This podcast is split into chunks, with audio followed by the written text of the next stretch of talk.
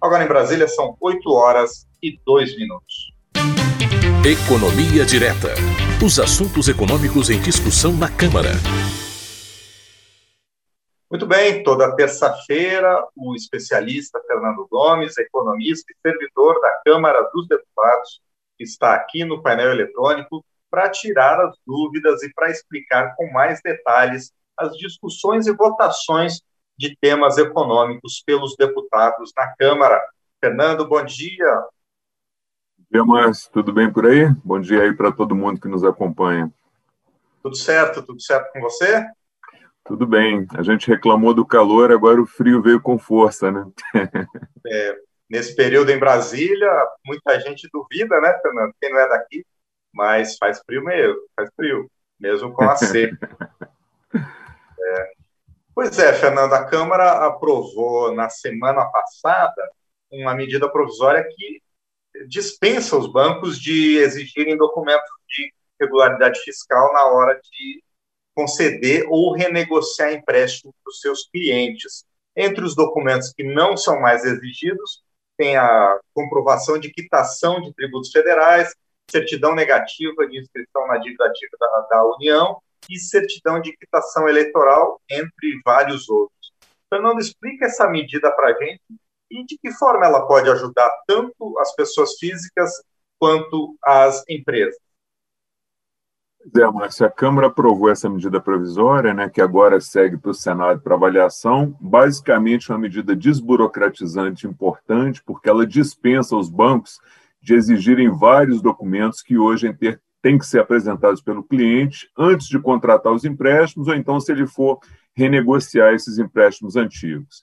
Que documentos são esses? São vários, né? São os três que você citou: a comprovação de quitação de tributos federais, certidão negativa de dívida ativa, certidão de quitação eleitoral, e se ainda tem outros, né? Tem a certidão de regularidade com fundo de garantia de tempo de serviço, FGTS, para verificar se a empresa recolheu todas as contribuições que ela deve ao FGTS. Tem a apresentação da regularidade é, de entrega da declaração anual de informações sociais, tem o nome aí de RAIS. É, tem a comprovação do pagamento do imposto sobre a propriedade territorial rural, ITR, para quem for fazer algum empréstimo na área agrícola. É, e para quem for pegar empréstimo ou financiamento que tenha recurso público, aí vai ser dispensada a consulta prévia ao CADIM, que é aquele cadastro informativo de créditos não quitados junto ao setor público. O que, que permanece não sendo dispensado, Márcio? Quem tem dívidas com o INSS. Essa é uma proibição que consta na nossa Constituição, inclusive. Então, quem tiver dívidas com o INSS fica proibido de contratar, de pegar empréstimos que sejam feitos com recursos públicos. Né? Esses, esses empréstimos feitos com recursos públicos são aqueles empréstimos que são, são feitos diretamente por bancos públicos ou são feitos por bancos privados, mas em que o banco privado atua como um agente repassador de recursos do governo. O banco é só um agente do governo e os recursos são públicos. Né? É uma medida importante porque ela dispensa, enquanto durar a pandemia, a apresentação desses vários documentos que a gente citou, facilita a vida das pessoas físicas, das empresas também, que, pela falta de recursos, pelas dificuldades que foram geradas pela pandemia, não puderam honrar algumas dívidas e estão com o nome escrito em algum desses cadastros e impedidos de tomar novos empréstimos ou de renegociar os antigos. Né? Agora, é uma medida, mas que ela ajuda muito quem tem empréstimo com bancos públicos ou empréstimos é, que foram feitos por bancos privados, mas que atuam como repassadores de recursos públicos. Quando você pega só os bancos privados, atuando com os recursos próprios deles, alguns desses documentos às vezes nem são exigidos. Os bancos privados eles têm uma ótica de avaliação aí diferente, né? ela é menos burocrática e mais centrada na capacidade de pagamento e na garantia que esse cliente pode fornecer, seja ele pessoa física ou uma empresa. Né? Mas, de toda forma, é uma medida importante para quem tem empréstimos com bancos públicos ou com bancos privados que fizeram esses empréstimos aí com recursos da União e precisam renegociar esses empréstimos ou fazer um empréstimo novo. É bom lembrar que essa medida provisória ela teve o prazo de validade prorrogada até o final do ano, até 31 de dezembro. A data inicial prevista é, era só até junho desse ano, então a medida provisória estendeu também esse prazo. E outro ponto importante é que a medida criou uma obrigação aí para os bancos é, de informarem para a Receita Federal e para a Procuradoria-Geral da Fazenda Nacional a cada três meses uma relação com os contratos novos e com as re renegociações onde tem recurso público, indicando quem foram os beneficiários das operações, qual o valor do crédito e o prazo das operações.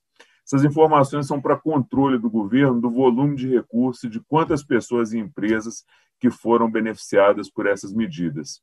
É, e, por último, Márcio, teve uma aprovação que consta do texto da medida, que é a dispensa dos proprietários de veículos que vão dar esse veículo como garantia de financiamento, como penhor, de eles terem que fazer o seguro contra furto, avaria, danos, antes de penhorar esse veículo.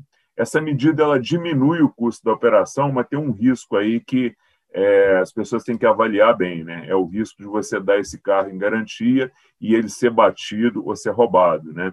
Então, é, é uma economia, mas pode ser um barato que sai caro. Essa medida aí eu recomendaria que todo mundo que pode se beneficiar dela avaliasse bem, porque se você dá um carro em garantia e depois tem um sinistro com ele, você continuou com a dívida e sim a garantia.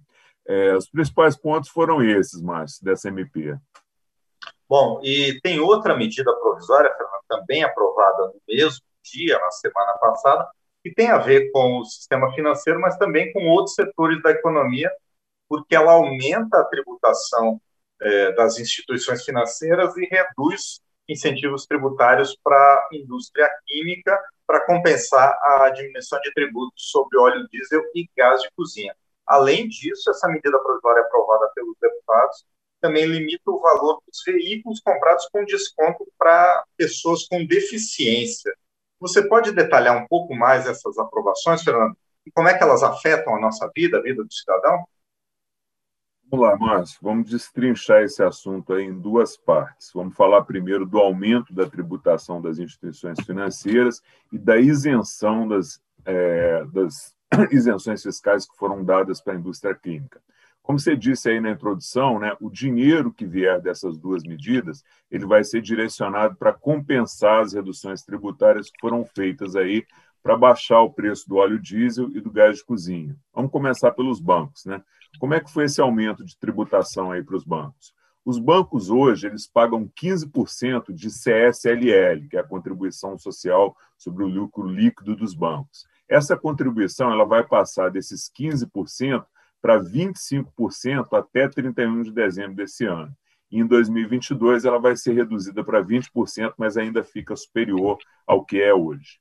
Quando não for banco, mas for considerado instituição financeira que opere em outras áreas, é, que não seja captar e emprestar dinheiro, como, por exemplo, as corretoras de câmbio, seguradoras, administradores de cartão de crédito e até as cooperativas, o aumento da CSLL vai ser menor, ele vai passar de 15% para 20% nesse ano, até o final desse ano. Em 2022, volta para os 15%.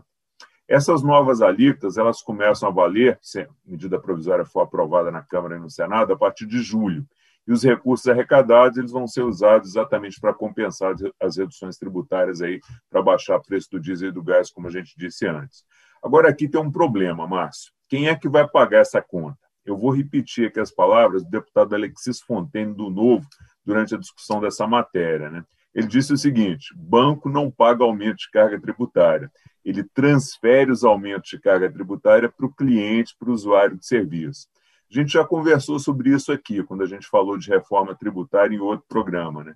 As empresas, de forma geral, é, quando elas têm aumento de custos, sejam aumentos gerados pela inflação, por aumento de carga tributária, elas embutem esses aumentos no preço dos produtos e repassam esse aumento aí para o consumidor ou para o cliente. Então, aqui vale uma reflexão. Né? Quem vai pagar esse aumento de CSL, CSLL são os bancos ou são os clientes dos bancos? Eu concordo com o deputado Alexias, os bancos vão repassar esse aumento de tributo para as tarifas ou para outros encargos que são cobrados dos clientes e eles não vão pagar essa conta. É, segunda medida, Márcia, é que reduz as desonerações tributárias aí que são dadas para a indústria química e petroquímica no âmbito de um programa chamado REIC, né? É, Regime Especial da Indústria Química. Aqui você trabalha com dois tributos, PIS e COFINS. Né? E como é que vai funcionar? Hoje, as alíquotas cobradas dessas empresas são de 1% para o PIS e de 4,6% para o COFINS proposta aprovada estabelece o seguinte: de julho a dezembro desse ano, o PIS passa de 1 para 1,13 e a COFINS de 4,6 para 5,2. 2022, PIS passa para 1,26, COFINS, COFINS para 5,8. 2023, PIS 1,39, COFINS 6,4. E a partir de 2004, esses tributos voltam às alíquotas que seriam cobradas se eles não tivessem isenção, que é 1,65% para o PIS e 7,6% para a COFINS. E vai ser editado depois, se a medida provisória for aprovada, um regulamento que, se houver aí crédito tributário gerado nessas operações, eles vão poder ser compensados com outros tributos que a empresa deve para o governo.